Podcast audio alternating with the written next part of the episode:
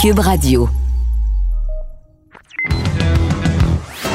Il connaît tous les dessous de la politique. L'économie, la santé, le transport. Antoine Robitaille. Là-haut sur la colline. Cube Radio.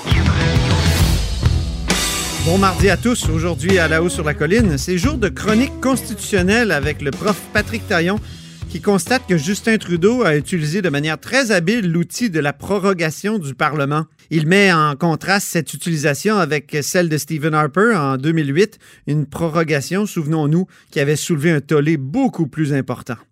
Mais d'abord, mais d'abord, on reçoit le chef parlementaire du Parti québécois, Pascal Bérubé, sur la COVID qui a saisi sa région, le Bas-Saint-Laurent. Là-haut sur la colline. Une entrée privilégiée dans le Parlement. Cube Radio. Le gouvernement hausse le ton vraiment euh, face à la pandémie, assez l'irresponsabilité, notamment dans le Bas-Saint-Laurent.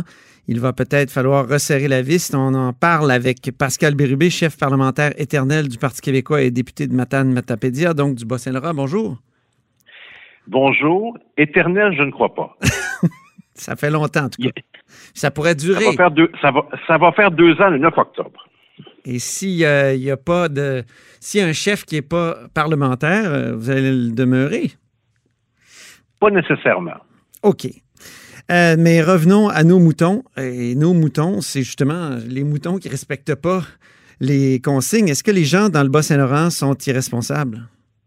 Certains sont, oui, parce que ce qu'on a découvert, c'est que des jeunes hommes et des jeunes femmes se sachant euh, atteints par la COVID, donc euh, en toute connaissance de cause, décident de poursuivre leur activité sociale et en contaminent d'autres.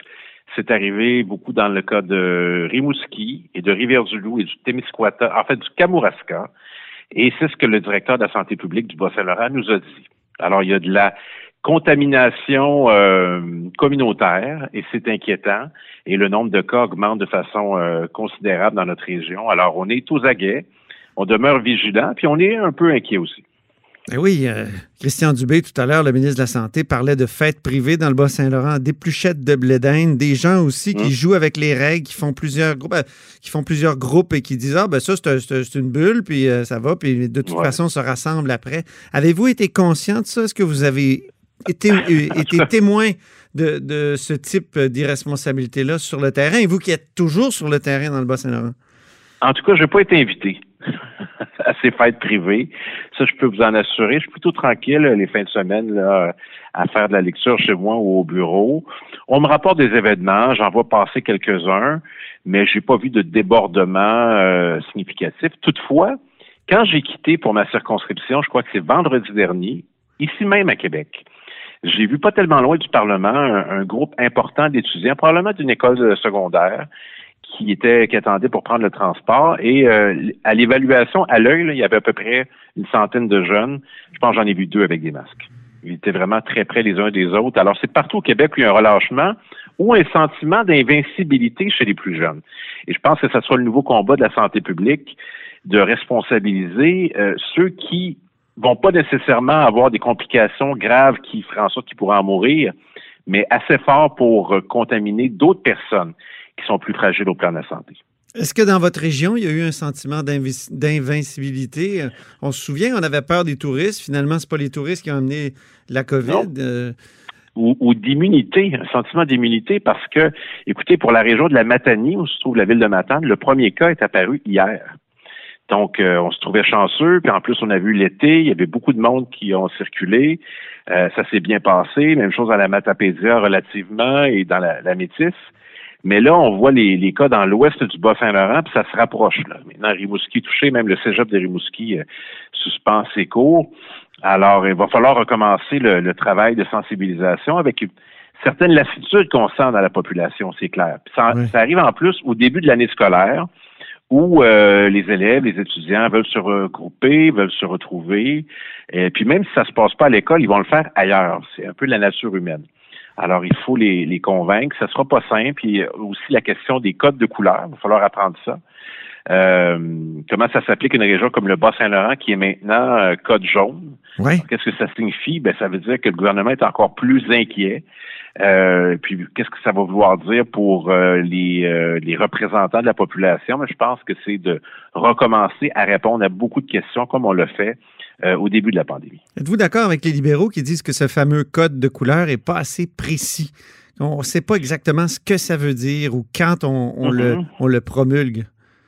Ben, on a posé la question tout à l'heure. La, ministre responsable de la région du Bas-Saint-Laurent nous avait convoqué en conférence téléphonique pour ah savoir qu'est-ce que ça implique. là. Euh, qu'est-ce qu'il y a de plus euh, en zone rouge, en zone jaune, en zone rouge? C'est quoi les, les nouveaux éléments?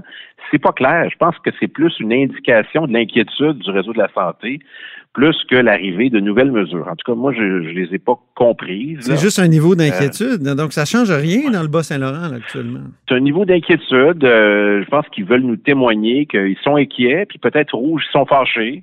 Je ne sais pas. Mais euh, il va falloir savoir ce que ça veut dire. Puis, il y a des éléments importants. Par exemple, la capacité de nos hôpitaux bloc opératoire, urgence, infirmière, médecin. Ça, c'est un indicateur important pour euh, une région. La capacité à faire des tests rapidement, notamment pour le personnel de la santé, c'est un autre indicateur qui est important. D'ailleurs, on devrait peut-être ajouter cet indicateur-là. Combien de temps ça prend avant d'avoir le test? Ouais. Comme euh, on le fait ailleurs avec les urgences. Je propose ça avec vous à Cube Radio.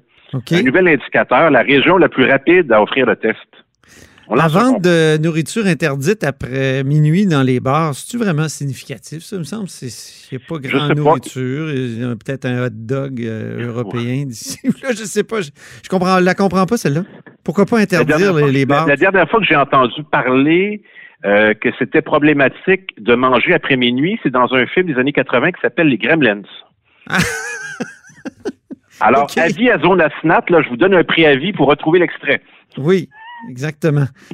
Euh, vous dites que vous êtes coltaillé avec les anti-masques. Là. Hier, évidemment, vous avez été menacé par un des leurs.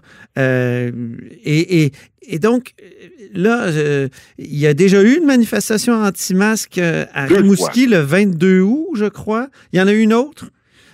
donc, deux fois à Matane. Deux fois à Matane aussi. Oui. Et là, sur, sur Twitter, tout à l'heure, vous disiez, mais pourquoi pas interdire les manifestations ben anti-masques? C'est votre position?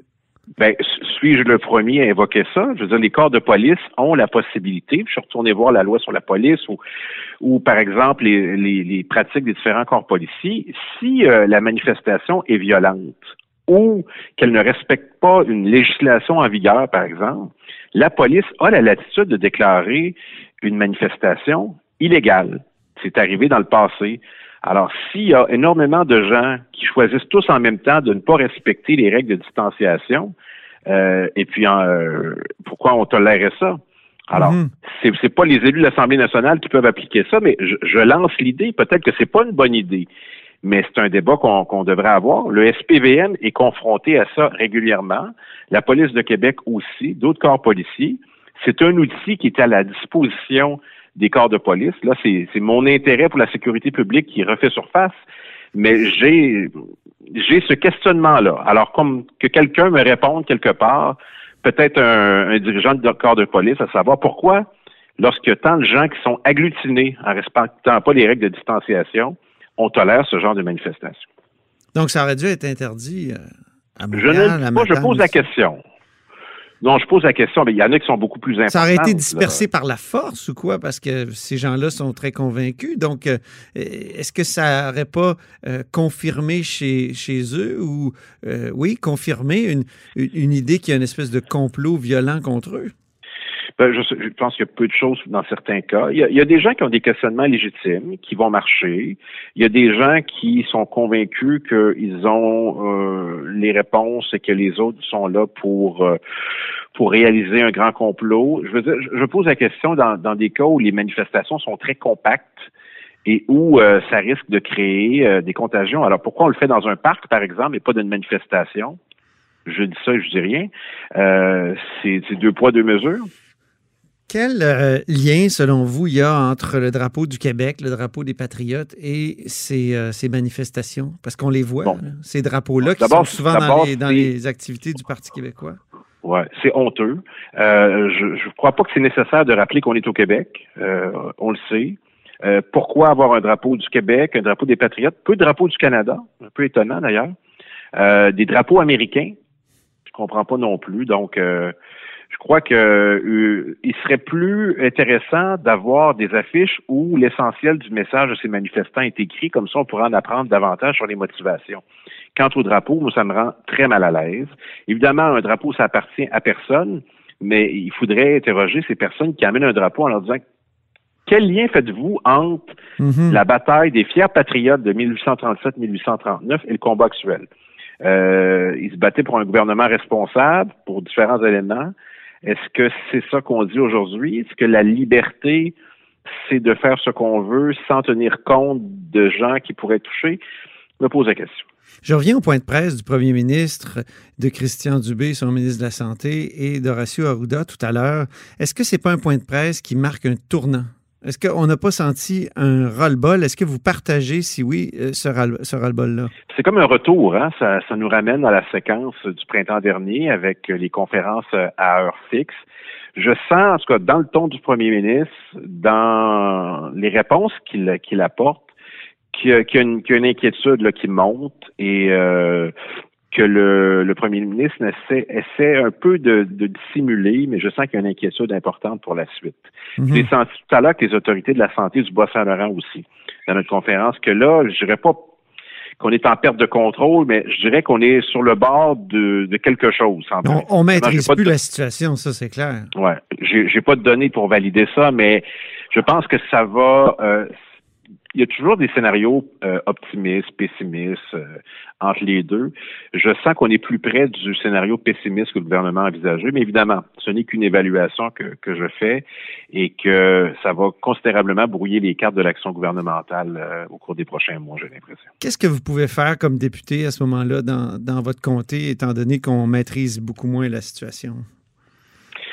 Toujours rappeler euh, les règles. C'est notre responsabilité, on est des élus. Hein. Mais vous distribuez des feuillets, vous faites sûrement pas du porte-à-porte. Euh, moi, j'ai fait, j'ai fait euh, ce qu'on appelle des robocalls avec les personnes. Ben, au début, c'était ça, de 60 ans et plus. C'était très efficace parce que la personne pouvait appuyer sur un bouton, mais laisser un message être transféré. J'avais envoyé des lettres également à tous les citoyens de 60 ans et plus. Là, le travail va se faire auprès des plus jeunes aussi. Alors, il y a différents moyens de communication à notre disposition. On, va les utiliser du mieux qu'on peut. On va répondre aux questions. On va parfois euh, briser des mythes. Il quelqu'un qui m'a envoyé une vidéo tout à l'heure d'une dame du Bas-Saint-Laurent, puis il y a des gens qui ont l'air à trouver ça problématique ou dangereux. C'est ah oui? transféré là, des milliers de fois. J'ai pas eu le temps de le visionner. Mais bon, je vais aller voir ça parce que ça a souvent beaucoup plus d'impact qu'une publication qu'un député euh, peut faire. Alors, on utilise tous les moyens de disposition, puis on rapporte aussi les observations que qu'on peut faire sur nos territoires à la santé publique régionale et euh, au ministre. Mhm. Alors, on, fait pour le mieux. Je pense que c'est c'est la meilleure chose qu'on peut faire comme parlementaire. Ce qui ne nous empêche pas de poser des questions sur l'action gouvernementale. Mais oui, à ce sujet-là, vous demandez une commission d'enquête. Vous allez déposer une motion euh, tout à l'heure. Est-ce que on est vraiment mûr pour une commission d'enquête et, 45 millions comme a coûté la, ah, commission Charbonneau. Est-ce que ça pourrait est-ce que ça pourrait être valable de dépenser ça en pleine pandémie? Ça, c'est pas un argument pour moi, l'argument financier. Euh, ça vaut combien les 5000 personnes qui sont décédées? Pas d'autres questions, votre honneur. Alors, ce que je veux vous dire, en Ontario, avec beaucoup moins de décès, ils ont fait une commission d'enquête indépendante qui va aller au fond des choses, qui va pouvoir assigner des témoins, comme le veut les commissions d'enquête selon la loi. Et le premier ministre ontarien, le, nouvel ami de M. Legault, ben, j'ai l'impression que ça n'a pas fait partie de la discussion autour de la bière. J'ai l'impression qu'on a plus parlé des Maple de Toronto que de ça. Euh, J'aimerais ça que le gouvernement du Québec décide d'instaurer une véritable commission d'enquête indépendante parce que celle qu'il a annoncée, elle est totalement inoffensive. Elle ne risque pas de blâmer le gouvernement et je pense que ça fait leur affaire dans leurs préparatifs préélectoraux qui commencent très rapidement, ce qu'on peut euh, valider de différentes façons. Donc ça s'impose par respect pour les personnes décédées, aussi parce qu'on a un des pires résultats au monde. Quand on représente 23% de la population canadienne et qu'on revendique près des deux tiers des décès, ça euh, nécessite une certaine humilité et un devoir d'agir. Et aujourd'hui, le gouvernement a l'occasion de réparer une erreur, qui est celle mm-hmm. d'avoir essayé de nous en passer une petite vite en disant ça va être suffisant. Non. Alors, une véritable commission d'enquête qui porte spécifiquement, et je ne l'ai peut-être pas précisé, sur la gestion en CHSLD. Oui, pourquoi pas élargir le mandat en terminant? Euh, on veut que, ben, parce que l'essentiel des décès sont là, c'est vraiment euh, avec un objet d'étude, je pense qu'on peut aller euh, en profondeur. Alors, c'est ce qu'on a choisi comme, comme thème. On a l'appui des, autres formations politiques. Et j'aurais de discuter à comprendre pourquoi le gouvernement s'y opposerait. Ben, on va voir quel destin aura cette motion. Moi, j'ai l'impression qu'elle va être ah, ben, tout à l'heure, dans quelques minutes, et au moment où c'est diffusé, évidemment, la décision est, déjà connue. Et moi, je pense que ça va être attentif. Non. Ah, ben, euh, les, paris vont, vont, très. Et on aura d'autres motions intéressantes durant cette session. Euh, je vous invite à rester attentifs. Certaines seront plus spectaculaires que d'autres. Merci d'être venu euh, à ce micro, malgré. je pense que vous avez il a été la chambre. Je me sens... Il a été désinfecté, je me sentais à l'aise. Au revoir, Pascal Bérubé, merci. Pascal Bérubé est chef parlementaire du Parti québécois. Vous êtes à l'écoute de là-haut sur la colline. Là-haut sur la colline. La politique autrement dit. Cube Radio. On s'érotise une question constitutionnelle à la fois. La traduction constitutionnelle. La question constitutionnelle. Bonjour Patrick Taillon. Bonjour Antoine. Notre chroniqueur constitutionnel et accessoirement professeur de droit à l'Université Laval. Incursion du côté fédéral aujourd'hui, on se penche sur la prorogation qui est l'outil qui a été utilisé par M. Trudeau pour euh, se sortir du pétrin. Oui, mais est-ce que, bon, c'est peut-être un peu euh, catégorique comme jugement, mais je pense qu'en utilisant cet outil constitutionnel, là, Justin Trudeau a probablement fait le meilleur coup depuis qu'il est au pouvoir. Et il y a ah un mois et demi, ben, il y a un mois et demi, il était probablement au fond du baril. C'était difficile. Je crois qu'il y avait une popularité, une confiance euh, euh, un peu regagnée en raison de, la pandémie, mais, mais l'affaire We Charity, c'était euh, vraiment une crise qui, rongeait son, son mandat et qui s'ajoutait à d'autres et qui on sentait que ça allait vraiment pas bien. Et tout à coup, par l'utilisation d'un outil constitutionnel qui est à sa disposition, ben, est apparu, si je peux dire, un nouveau Justin Trudeau qui s'est sorti d'un seul coup de plusieurs problèmes profonds et qui est en train, à mon avis, de, de, mettre, de, jeter les bases là, pour euh, des, des, prochaines semaines puis des prochains mois qui vont lui être probablement très favorables. Puis le tout est d'autant plus surprenant, je pense que ça vaut la peine de faire la comparaison, qu'il a fait le même coup que Stephen Harper a fait en décembre 2008. Oui. Et qui avait plongé le Canada, selon plusieurs observateurs, dans une crise parlementaire, parfois même qualifiée de crise constitutionnelle. Mais il faut expliquer ce que c'est que la, prorogation. Alors, la prorogation, c'est un peu technique, là, mais, grosso modo, ça permet de mettre fin à l'activité parlementaire en cours. Donc, euh, euh, tous les projets de loi, toutes les activités qui se déroulent dans le cadre de la session meurent. Et là, le Parlement est fermé et il reprend ensuite à nouveau avec le discours d'ouverture, ce qui à Ottawa s'appelle un discours du trône, puis on repart en neuf. Autrement dit, c'est l'équivalent d'une dissolution, ce qu'on fait quand on provoque des élections, mais sans élection. On mhm. a tous les mêmes effets juridiques qu'une élection, à l'exception du fait que au retour en chambre, il n'y aura pas de nouveaux députés, ça va être les mêmes. Et donc, ça veut dire, et c'est là que euh, Justin Trudeau a, utilisé l'outil avec euh, beaucoup de, tactique, euh, ça lui a permis de suspendre, de mettre fin aux enquêtes parlementaires qui étaient en cours dans l'affaire We Charity. Donc, d'échapper à une enquête du Parlement, Premier avantage tactique pour lui. Deuxième avantage, repousser à plus tard, éviter un vote de confiance qui commençait à se dessiner. En tout cas, il y avait des partis, dont le Bloc québécois, qui voulaient aller vers un vote de confiance. La capacité à éviter le vote de confiance, elle, est temporaire, là, ça ne durera pas éternellement, mais au moins, quand il y aura un vote de confiance, la, la passe-passe de la prorogation permet maintenant à Justin Trudeau de faire porter le vote de confiance sur ses orientations, ses mhm. contenus positifs, c'est-à-dire son discours de trône, et non pas sur une affaire éthique scandaleuse qui, euh, tant sur le fond que la forme, choque euh, la majorité des Québécois et des Canadiens. Donc, il a transplacé, il a, il a, il a dit, vous voulez en faire un vote de confiance, vous allez voter pour ou contre mes beaux projets, plutôt que pour ou contre euh, mes fautes éthiques. Et ça, c'est aussi un des gros avantages de la prorogation. ça lui permet non seulement de gagner du temps, mais quand il va avoir à, faire face au vote de confiance, ça la question va être posée dans des termes radicalement différents. Au jeu de cartes, on appelle ça une sorte de joker ou un as. C'est très, très fort, la prorogation. Oui. Et en 2008, euh, quand Stephen Harper l'avait utilisé, ça avait choqué euh, beaucoup d'observateurs parce qu'il avait fermé le Parlement pour éviter une coalition euh, NPD entre les NPD et les libéraux soutenue par le bloc. Et, grosso modo, on avait à l'époque un, Parlement minoritaire et c'est drôle parce que Justin Trudeau, jeune député de Papineau, venait d'être élu en 2008. Donc sa première grande, son premier grand débat parlementaire au fond qu'il va vivre dans les semaines qui vont suivre, c'est cette crise entourant la prorogation. Et il l'avait dénoncé.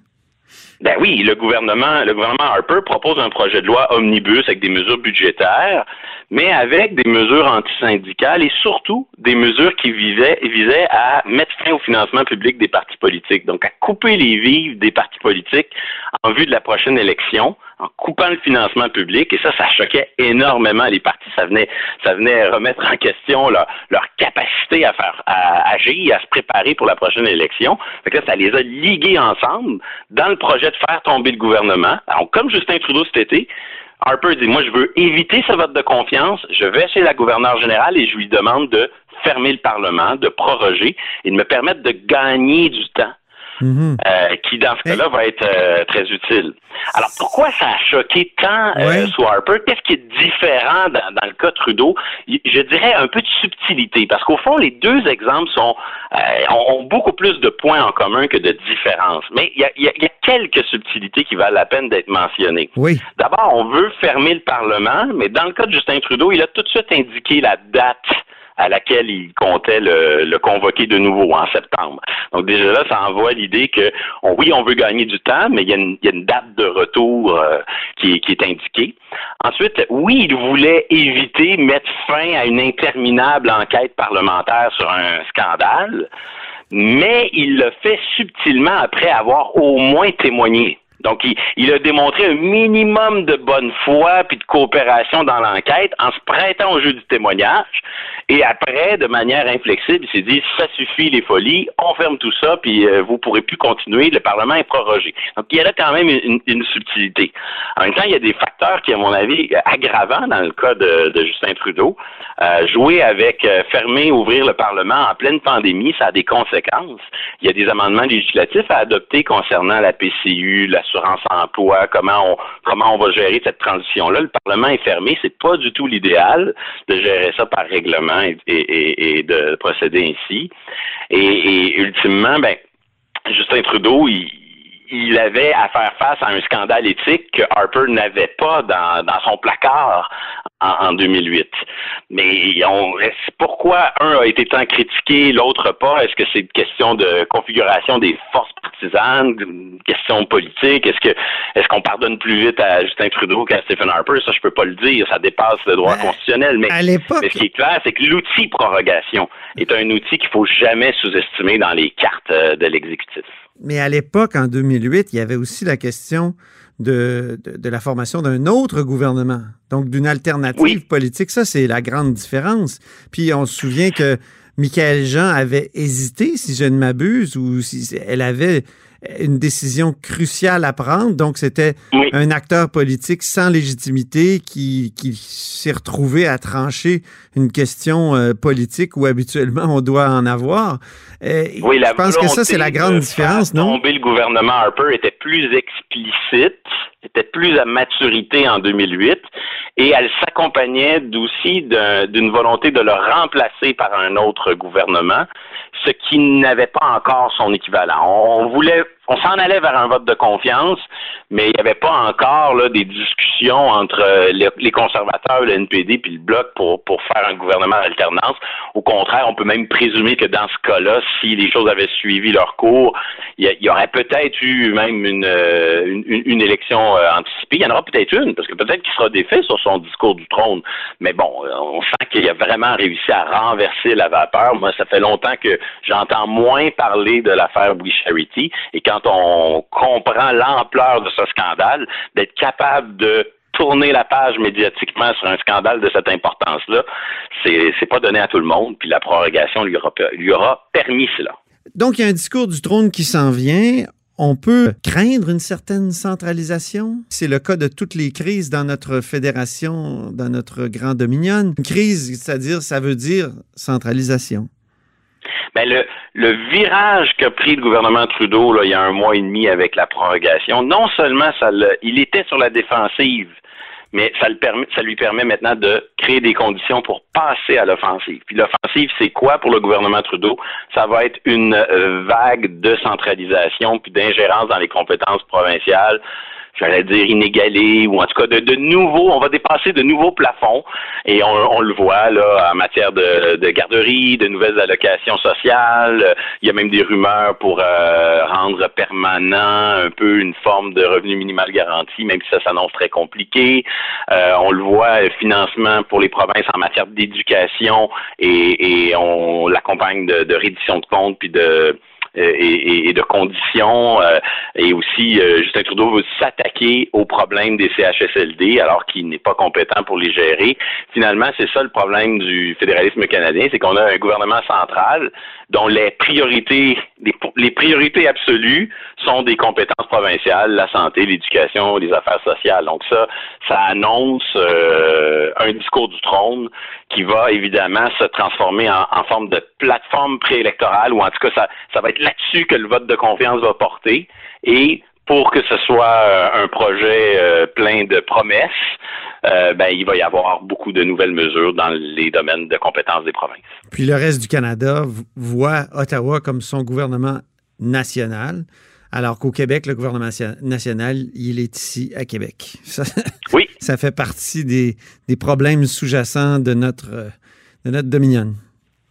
Tout à fait et qui entraîne euh, des centralisations, des, vagues de centralisation, puis des pulsions, je dirais, antifédéralistes, parce que le fédéralisme, c'est euh, la diversité, c'est l'unité dans la diversité, mais ça devrait être euh, la diversité, puis le partage des pouvoirs entre différents paliers de gouvernement. Bien, à terme, ça transforme les provinces en exécutants alors qu'ils devraient être des lieux de décision où on fait des choix de société, ben finalement, le choix de société, il est fait par celui qui fait le transfert, celui qui paie la facture et qui dit, je vais mettre des fonds à la disposition des provinces à telle et à telle condition. Et donc, ça transforme. Oui, le Canada reste un pays où il y aura une autonomie, une, certaine décentralisation, mais c'est pas pareil décentraliser de l'administratif, de l'exécution, de l'intendance. Mm-hmm. Les choix politiques, eux, ils se centralisent graduellement, puis le discours du trône va nous va en être un exemple. Merci infiniment, Patrick Taillon. C'est moi qui vous remercie. Patrick Taillon est notre chroniqueur constitutionnel et accessoirement professeur de droit à l'Université Laval. Vous êtes à l'écoute de Là-haut sur la colline. Cube Radio.